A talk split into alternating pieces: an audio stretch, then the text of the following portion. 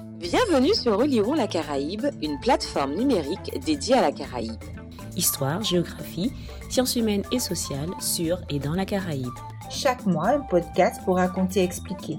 À écouter, à regarder et à lire. Alors, Oliron, euh, la Caraïbe, reçoit aujourd'hui Sabine Andrivion-Milton. Bonjour. Bonjour.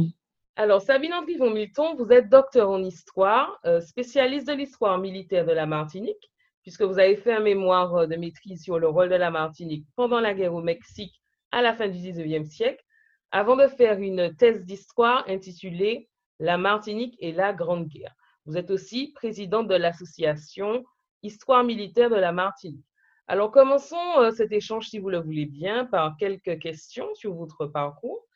Tout d'abord, d'où vous vient cet intérêt pour l'histoire euh, en général et l'histoire militaire en particulier? Alors, euh, déjà, euh, moi, j'ai toujours euh, voulu enseigner depuis les classes collège, mais je voulais enseigner l'anglais. Donc, j'étais très bonne en anglais.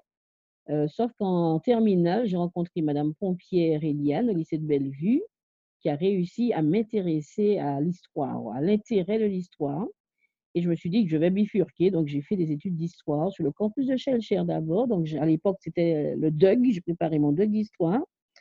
deux ans. Puis, je suis partie à Paris à Sorbonne pour faire donc la licence et la maîtrise. Donc, ça correspond à la licence 3 et le master 1 actuellement.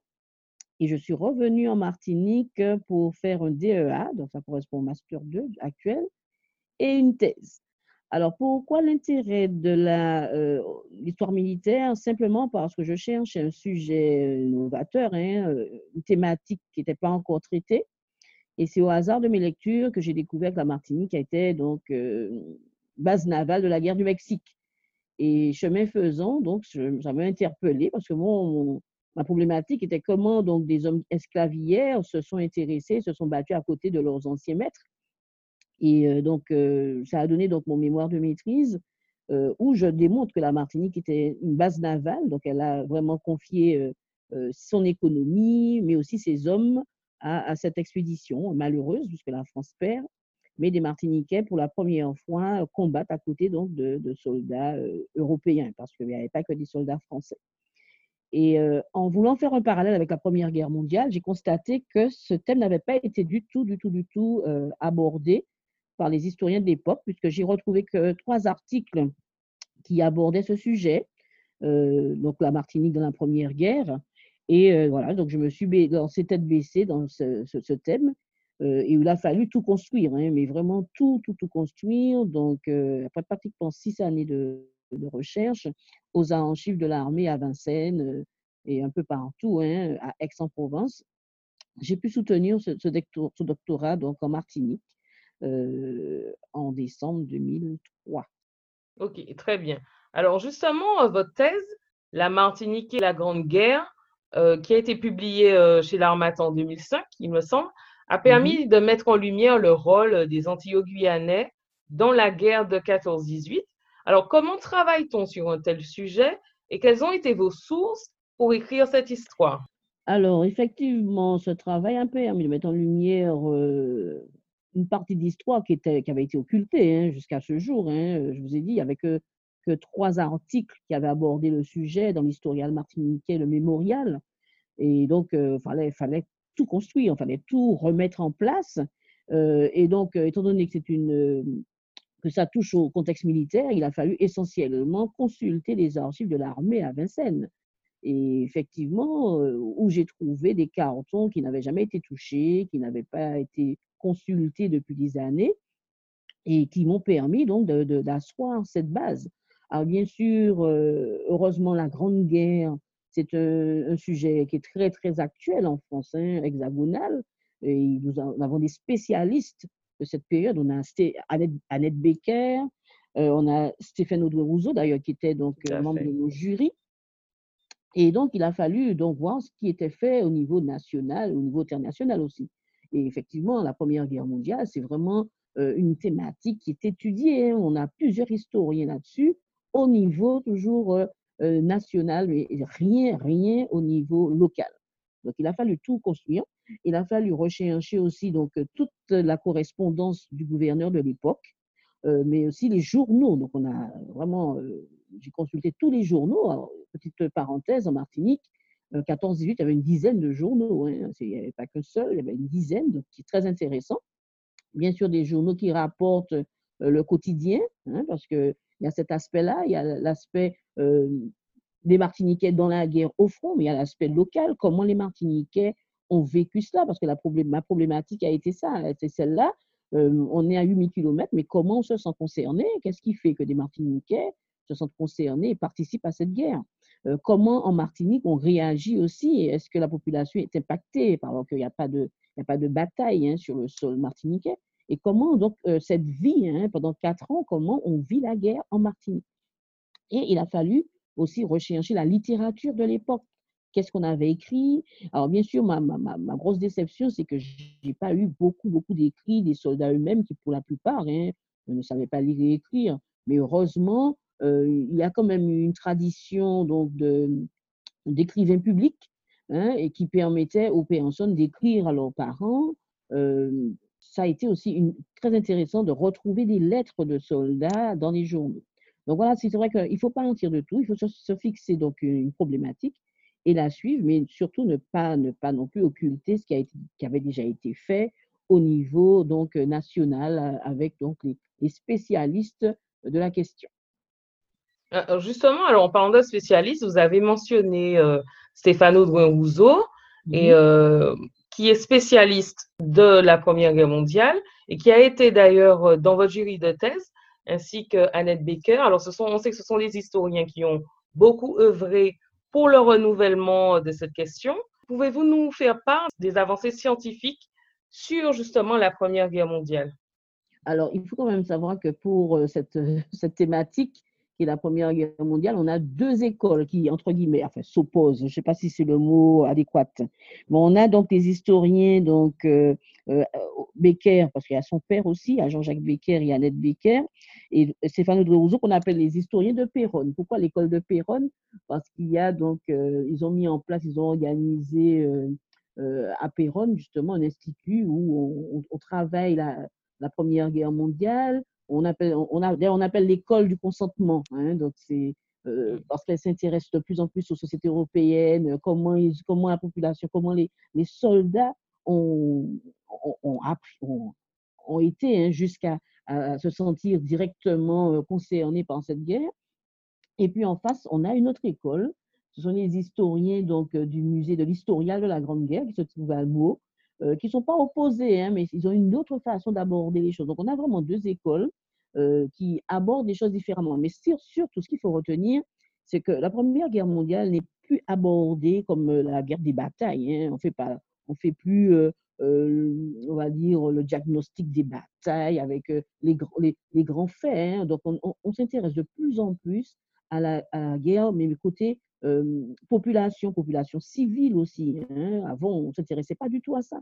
Il y a eu un retournement complet concernant l'étude de la Première Guerre mondiale ce n'est plus une guerre de bataille, mais une guerre des populations dans la guerre. Comment l'arrière a vécu cela? Et bien sûr, ben, bien sûr, comment les colonies ont vécu cela? Donc, c'est cet apport-là que nous avons apporté. Alors, quand je dis nous, parce que nous sommes plusieurs historiens spécialistes, hein, on a le spécialiste de, la Guadeloupe qui a travaillé, c'est Harry Groussillon. Euh, on a travaillé aussi donc avec euh, la spécialiste de la Nouvelle-Calédonie. Euh, avec celle de la Réunion. Donc, on, et on a constaté qu'on a exactement les mêmes problématiques. Donc, on a été oublié, il faut le dire, hein, faut le dire. Mais heureusement, donc, on a quand même, on s'est retrouvé notamment donc, dans des conférences, dans des séminaires, dans des colloques. Et le centenaire 14-18 a permis justement à tout un chacun donc, de, de, de faire un focus sur ces populations qui étaient oubliées jusqu'alors. Justement, intéressons-nous à ces euh, populations, à cette population et notamment à cette population de jeunes soldats martiniquais qui, euh, lorsque la guerre éclate en 1914, reçoivent un ordre de mobilisation militaire. Donc, la Martinique est euh, toujours une colonie française à l'époque. Les jeunes Martiniquais sont-ils appelés au front comme les autres? Comment se passe leur mobilisation? Par quelle étape doivent-ils passer? Intéressons-nous avant donc à l'intérêt porté par les Antillais guyanais à ce conflit. Pourquoi? Pourquoi ils partent? Et ça, c'est très important de le dire euh, parce qu'il y a plusieurs facteurs qui vont faire que la population martiniquaise se sent patriote et se sent concernée par les guerres. Il y a premièrement euh, l'école. L'école, à cette époque-là, justement, vante les mérites de la France. D'accord? La France, c'est la mère patrie, il faut la défendre, elle est en danger. On a aussi les hommes politiques qui, dans leur discours, vont tout faire pour expliquer aux Martiniquais que l'assimilation qu'ils veulent passe par leur participation à la guerre. Donc, s'il faut, ils veulent être de beaux Français, il faut qu'ils versent leur sang pour la France. C'est ce qu'on appelle l'impôt du sang. Et ce, discours des hommes politiques, on le retrouve dans tous les journaux qui appellent les Martiniquais à ne pas hésiter. Et puis un troisième point, nous avons les, religieux. Le prêtre, dans son homélie, il parle de la France comme étant la bienfaitrice. Donc ça, tous ces aspects-là font que ben, les Martiniquais, même s'ils sont à 8000 km, se sentent concernés et ils vont, ils vont partir. Alors, ils partent, mais attention aussi, euh, ils n'ont pas le choix non plus, ils sont mobilisés. Alors, concernant cela, il faut quand même savoir que les Martiniquais et les Guadeloupéens et les Guyanais ne partent pas en 14. Ça, c'est très important, ils ne partent pas en 14. Pourquoi? Plusieurs explications à cela. Ils ne partent pas parce que la guerre devait être courte. Euh, simple rappel, hein, quand la guerre éclate en août, tout le monde pense qu'en décembre, ce sera terminé et qu'on va passer Noël euh, chez soi. Hein. Donc, premièrement, donc, on ne voit pas l'intérêt de faire venir donc, des hommes des colonies. Deuxièmement aussi, les réticences donc, euh, à faire venir des hommes de colonies qui n'ont pas connu la conscription aussi longue que les hexagonaux, parce que la Martinique, en Guadeloupe en Guyane, la conscription, ce qu'on appelle le service militaire, n'a été mis en place qu'en octobre 1913. Et les premiers départs ont été une catastrophe. Donc, euh, on se dit que si on mobilise les euh, soldats anti-guyanais euh, en septembre-octobre, on va à une catastrophe. Donc, tout ça fait qu'on on ne fait pas appel à eux tout de suite. Alors, ça va créer donc du mécontentement quand même, parce que bon, ils étaient partir et on leur dit non, donc ça va entraîner des réflexions euh, des hommes politiques qui disent voilà, ben, on, nous, on nous empêche de montrer donc, le patriotisme. Et d'ailleurs, en Guyane, il y aura même une pétition hein, donc, de certains soldats qui demandent à partir. Alors, euh, pour trancher, ceux qui veulent partir peuvent partir, peuvent s'engager, mais ils doivent payer leurs leur frais. Donc, ça encore, ça va soulever des polémiques. Mais il, voilà, le temps passe et on se rend compte que finalement, cette guerre, va durer plus longtemps que prévu.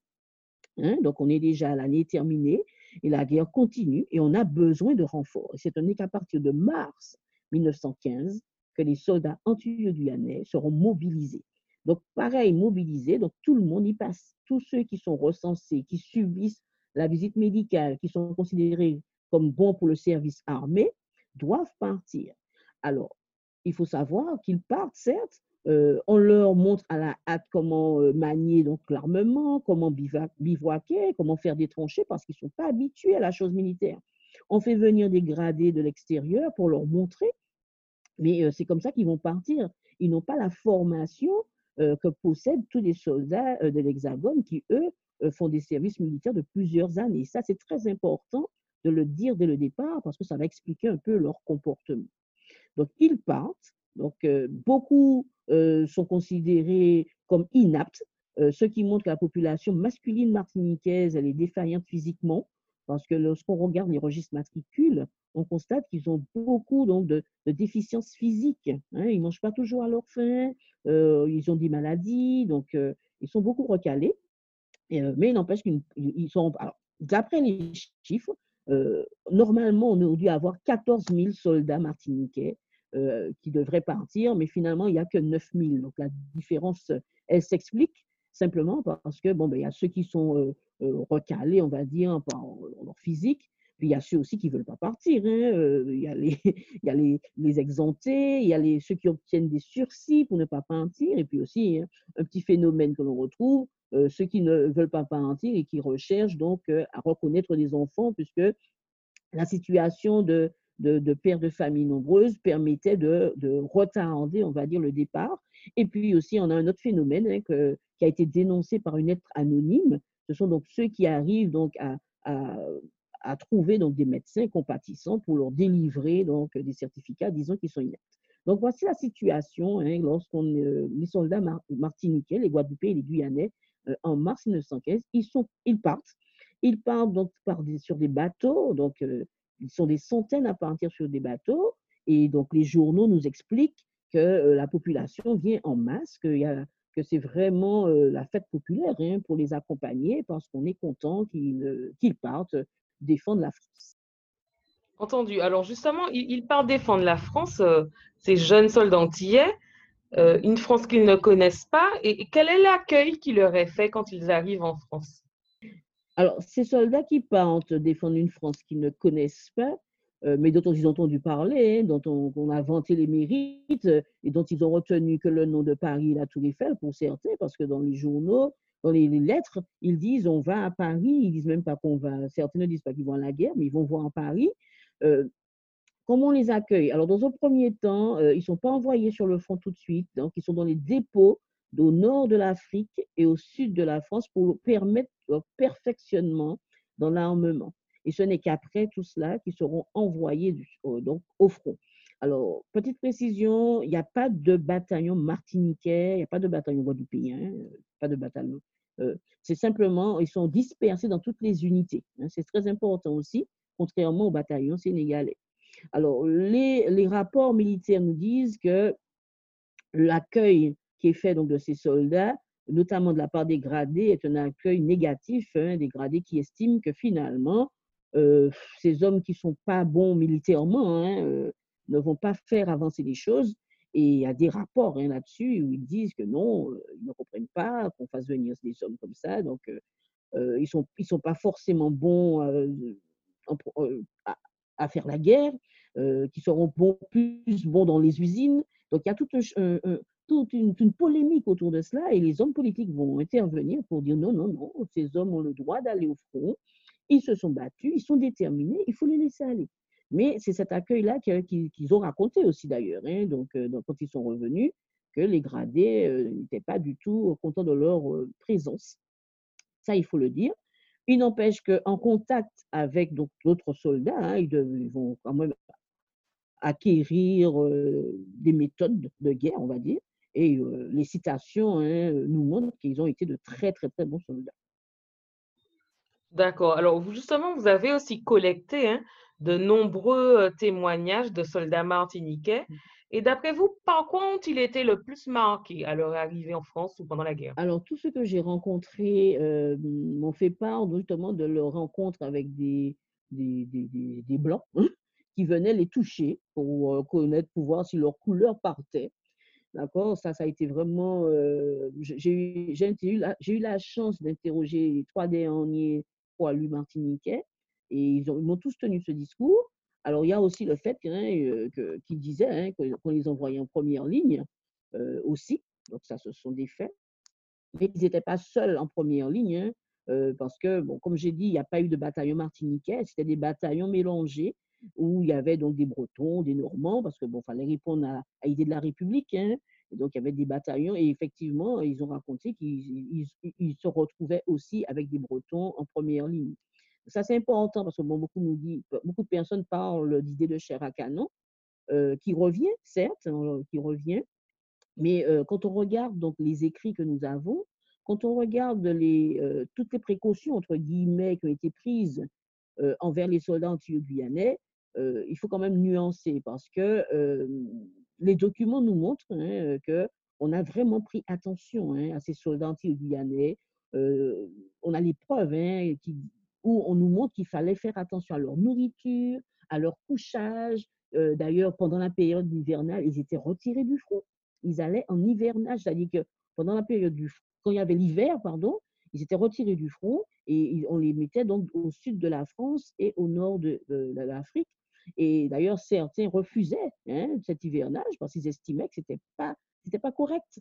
C'était pas correct parce que bon, pendant qu'eux, on les sortait du front, eh bien, les Normands, les Bretons se battaient quand même. C'est-à-dire que la guerre n'était pas mise sur pause pendant cette période-là. Et les hommes politiques vont dénoncer ça. Ils vont dénoncer, on a toutes les preuves, on a les journaux où ils, vont, ils iront jusque donc, euh, euh, à l'Assemblée pour dire mais non, mais on infantilise nos soldats, laissez-les faire ce qu'ils doivent faire et c'est pas normal. Donc ça aussi, ce sont des choses qu'il faut, qu'il faut dire et redire, hein, euh, euh, parce que bon, on ne le sait pas toujours, mais euh, les, les, gradés, hein, les hautes autorités militaires ont pris beaucoup de gants, hein, s'il faut parler familièrement, avec nos soldats antilleux guyanais. Ok, alors, quelle est la situation de la Martinique pendant la guerre? De manière générale, comment les colonies participent-elles à l'effort de guerre? Alors, malgré la distance, et ça, a été aussi une, autre problématique, malgré la distance, les, la Martinique se sent complètement hein, concernée par cette guerre, et même s'il n'y a pas de, combat sur place. Alors, il est vrai qu'on a, euh, euh, il y a eu la rumeur hein, qu'il y a eu la présence de sous-marins allemands qu'on a vu du côté de Casse-Pilote, enfin, rumeur qui a été confirmée quand même par un document euh, secret qui a été mis euh, en lumière quelques années après. Euh, mais il n'y a pas eu de guerre en Martinique. Mais il n'empêche qu'en Martinique, on vivait au rythme de la guerre. C'est-à-dire que les journaux, parce que grâce au câble, on avait des informations assez rapidement, les gens vivaient au rythme de la guerre et attendaient patiemment des nouvelles de leurs proches. Hein. Donc, la Martinique aussi a, permis, a fourni hein, en termes d'argent. Hein. il y a eu donc les emprunts, elle n'a pas anticipé massivement à ces emprunts. On a fabriqué du sucre et du rhum en très grande quantité. On, on a assisté à une multiplication des distilleries parce que l'État payait cher ce sucre et ce rhum euh, qui était demandé sur place. Et vraiment, euh, euh, pendant la, Première Guerre mondiale, paradoxalement, où il y avait donc des destructions sur le sol européen, eh ben, en Martinique, on a beaucoup construit parce que l'île était vraiment prospère l'île a beaucoup, beaucoup bénéficié donc, des retombées. De, euh, quand je dis l'île, il faut relativiser, pas la population, hein, pas toute la population. Hein, ce sont donc les industriels qui ont beaucoup profité et aussi bon, l'administration, puisque ça a permis donc de, construire des routes et de mettre en place pas mal d'organismes à cette époque-là. Quelles sont les conséquences de la Grande Guerre aux Antilles? Cette guerre a-t-elle joué un rôle, par exemple, dans le processus assimilationniste? Alors, je rappelle à nos auditeurs que l'assimilation politique, euh, c'est une doctrine hein, dont la revendication euh, naît durant les dernières années de la période esclavagiste et qui consiste à demander à ce que la colonie Martinique obtienne le statut de département, faisant ainsi euh, des Martiniquais des citoyens à part entière. Alors, effectivement, lorsque la guerre commence, les hommes politiques estiment que la participation des soldats, enfin des Martiniquais dans cette guerre, va permettre qu'elle obtienne cette assimilation totale. Eh bien, que, que ce ne sera pas le cas, parce qu'à la fin de la, Première Guerre mondiale, eh ben non, il n'y a pas eu de, reconnaissance. D'ailleurs, il y a une très, très, très grande déception de la part des hommes qui reviennent euh, de la guerre, parce qu'ils estimaient que, voilà, ben, que tout de suite, ils l'auraient obtenu, et non. Il y a encore des réticences. D'ailleurs, il faudra attendre 46 pour cela. Hein. Donc, euh, non, non, il y a eu cette assimilation tant attendue ne viendra pas, ne sera pas au rendez-vous après la Première Guerre mondiale. Sabine Landry von Milton, euh, parlons maintenant euh, de la mémoire de la Grande Guerre en Martinique, si vous le voulez bien. Vos recherches ont permis de retrouver le nom de 150 soldats martiniquais que l'histoire avait oubliés. Alors, l'histoire de ces Martiniquais n'est pas anecdotique. Hein. les tirailleurs sénégalais, par exemple, ou les soldats des troupes coloniales ne font également, pas partie de la grande histoire euh, de la Première Guerre mondiale. Alors pourquoi l'histoire n'a-t-elle pas retenu leur nom? Alors pourquoi? Alors là, euh, pourquoi l'histoire n'a pas retenu leur nom? Moi, je pense qu'il y a aussi le fait que, comme j'ai dit en, début de, d'interview, euh, la Première Guerre mondiale a été d'abord une, une, guerre de bataille. On a retenu d'abord les batailles avant donc de retenir les soldats et une fois qu'on a retenu les soldats, eh ben, on a occulté donc les hommes des colonies, euh, simplement parce que ben, on a estimé que leur rôle n'avait pas été euh, prépondérant. Hein. donc on n'a pas eu euh, de, soldats antillo-guyanais qui se sont hyper illustrés, en, hormis Rosac en Guadeloupe. Et donc cet aspect-là a été vraiment mis de côté. Il y a aussi le fait, hein, il faut le dire, hein, localement aussi, localement, on n'a pas beaucoup parlé de soldats anti-guyanais dans la guerre. On n'a pas eu de, de, recherche sur cette partie-là. Et puis, il y a aussi le fait que localement, comme euh, je dis, il y a eu beaucoup de déception de la part des, soldats euh, de la Première Guerre mondiale, qui ne va pas ternir quand même leur patriotisme, puisqu'ils repartent à la Seconde Guerre. Ils vont même pas entrer en dissidence. Mais euh, il y a quand même cette population qui est, qui est déçue et qui euh, parfois n'a même pas envie d'en parler. Donc, euh, je dis que localement, c'est vrai qu'on n'en a pas parlé de, au niveau national, mais localement non plus, on n'a pas parlé d'eux malheureusement. Et ça peut s'expliquer euh, aussi par le fait que bon, ben, c'est une page de l'histoire qui n'a pas beaucoup intéressé les historiens pendant, pendant longtemps. Et, aujourd'hui, qu'en est-il de, cette reconnaissance de la France quant à l'engagement des, des, nombreux soldats pendant la guerre? Alors, alors, je peux dire que maintenant, les choses ont changé, heureusement. Heureusement pour nous, euh, les choses ont changé. On ne peut plus dire qu'il n'y a plus donc, de soldats. On ne peut plus ne pas parler des soldats anti-guyanais quand on parle de la Première Guerre mondiale. Il faut que je parle guyanais, mais aussi des, soldats d'outre-mer. Et euh, le centenaire a permis hein, de mettre la lumière sur eux. On, a eu on ne peut plus compter le nombre de conférences, de débats, de colloques euh, autour de ce sujet-là et des ouvrages aussi maintenant qui existent. Hein. Vous allez trouver des spécialistes. Avant, il n'y en avait pas. Et maintenant, il y en a. Donc, euh, euh, on peut dire que maintenant, les choses ont changé. Et c'est à nous de transmettre, parce que bon, c'est très beau que les, scientifiques en parlent, enfin que, que, les chercheurs en parlent, mais c'est à nous de transmettre, c'est-à-dire qu'on ne peut plus maintenant faire un cours sur la Première Guerre mondiale et occulter la participation des Martiniquais à cette guerre, la participation de la Martinique. Donc, il y a un travail à faire localement aussi pour la transmission. Et ça, je, tiens à le, répéter euh, aux collègues enseignants, c'est-à-dire qu'on ne peut pas aborder la Première Guerre mondiale comme on le faisait il y a 20 ans. Vous avez parlé de transmission et euh, justement, vous avez mené par ailleurs, et peut-être menez-vous toujours, un, travail important sur les lieux de mémoire et notamment les monuments aux morts en Martinique. Combien y en a-t-il et quelle est leur fonction? Quelle est la place faite à la mémoire des anciens combattants en Martinique? Alors, les, lieux de mémoire de la Première Guerre mondiale en Martinique sont essentiellement donc les monuments aux morts, mais aussi donc des noms de rues, euh, des plaques dans les cimetières. quand, on, quand on se promène dans les cimetières, il y a quelques plaques encore. Il y a quelques noms de rues, mais c'est vraiment. Euh, les, il y a les épitaphes aussi hein, dans certains cimetières qui permettent de faire ce rappel à l'histoire mais le monument, au moins, pour moi, est vraiment euh, fondamental. C'est-à-dire que euh, c'est vraiment, le, on va dire, la, la, preuve concrète de la participation de ces soldats martiniquais dans, les guerres. Et bon, le monument aux morts, on y met euh, tous les soldats, pas forcément ceux de la Première Guerre. Et il y a un travail à faire parce que pendant longtemps, les monuments étaient considérés comme des lieux de recueillement pour les familles, puisque je rappelle que les morts ne sont pas revenus. La plupart des soldats qui meurent euh, dans l'Hexagone ou en Europe ne reviennent pas, les corps ne reviennent pas. Il n'y a que les, personnes fortunées, les familles fortunées qui font revenir les corps. Donc pour beaucoup de familles, ça a été des lieux de recueillement où on déposait une bougie et, euh, parce que le nom était inscrit. Donc, euh, imaginez, lorsque le nom n'est pas inscrit, donc ça fait beaucoup de souffrance, ça fait des doubles, des triples souffrances pour les familles effectivement, ce n'est pas 150 noms seulement qui ont été oubliés, parce qu'entre-temps, on a ouvert les archives. Et là, je suis pratiquement à plus de 250 noms qui ont été oubliés. Hein. Et heureusement, les mairies rajoutent ces noms à ma demande. Et d'ailleurs, cette année 2020, on aura quand même la, ville de, Saint-Joseph qui va rajouter des noms.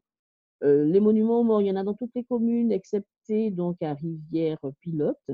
Mais la nouvelle municipalité est en train donc d'engager un processus pour pouvoir mettre ce, monument aux morts. Un monument aux morts qui a des formes diverses et variées, hein, que ce soit des plaques, que ce soit donc euh, un monument, une sculpture. Et euh, des monuments qui, au départ, donc, ne ressemblaient pas aux, soldats martiniquais parce que bon, euh, sont commandés directement dans l'Hexagone. Il n'empêche qu'il y a un travail qui a été fait puisque celui de Front-Saint-Denis représente un soldat noir celui de Trinité aussi, donc euh, celui de Trinité euh, a une tête, donc, euh, on va dire, d'homme noir. Hein. Donc voilà, donc il y a un travail qui a été fait pour que ces monuments ressemblent un peu plus à la population. Mais ils sont là pour ça, ils sont là comme étant la preuve, et d'où leur importance, parce que ce sont des noms de, nos compatriotes inscrits dessus, hein, et, c'est très important quand même que, que l'on nous soit gravé. Je, me dis qu'on ne peut pas les, les oublier deux fois. Depuis quelques années, vous œuvrez pour une meilleure connaissance de l'histoire et de la culture martiniquaise en proposant des jeux et des livres de questions-réponses sur la Martinique, qui connaissent d'ailleurs un grand succès auprès du grand public. Alors, pourquoi ce choix et quels sont vos projets, Sabine Henry von Multon Alors, effectivement, en tant qu'enseignante, je me suis rendu compte que ben, est en pleine déculturation, notre jeunesse connaît de moins en moins les choses basiques, euh, et ça, j'ai trouvé que c'était c'était inadmissible. Et j'ai recherché les moyens de les intéresser donc, à la culture martiniquaise, au patrimoine, à leur histoire. Et j'ai constaté que le jeu permettait, était un outil comme un autre pour leur permettre de s'accrocher. effectivement, donc, euh, je me suis lancée de la création de jeux. Donc, c'est un travail militant avant tout parce que je me dis qu'il faut le faire parce que si on fait rien le matin, euh, on va se mordre les doigts, on va se dire pourquoi. Et donc, ces jeux, je les propose vraiment de, de, plus petits, hein, des 3-4 ans, euh, sur la Martinique pour pouvoir ancrer la population martiniquaise dans l'histoire, dans, le patrimoine, parce que c'est important, cette jeunesse qui s'en va, parce que malheureusement on est confronté à cela, doit partir avec une connaissance de la Martinique. Et c'est très, très, important pour nous, parce qu'on ne peut pas ne pas connaître l'environnement dans lequel on évolue. Hein, pour notre bien, pour, euh, pour, pour, la Martinique. Donc ça, c'est vraiment quelque chose qui me tient à mmh, cœur. Et tant mieux si la population répond parce que bon, j'ai plein de projets à proposer, il y a plein de choses qu'on peut faire. Et effectivement, je peux, je peux dire que ça marche parce que je le teste avec mes élèves et euh, les retours sont positifs. Hein. donc je ne dis pas qu'il n'y a, a, que ça à faire, mais ça peut être une petite pierre à l'édifice. Et si je peux l'apporter, euh, pourquoi pas. Alors, nous arrivons euh, au terme de, cet échange. Alors, Sabine André Milton, merci beaucoup pour ces échanges très intéressants qui ont permis euh, d'éclairer vos recherches, mais aussi de nous éclairer sur les enjeux de l'histoire militaire de la Première Guerre mondiale. Chers auditeurs, nous vous disons à bientôt pour un nouveau podcast sur Oliron la Caraïbe. C'était Oliron la Caraïbe, une plateforme dédiée à la Caraïbe sur Facebook, Twitter et Instagram. À écouter à regarder et à lire.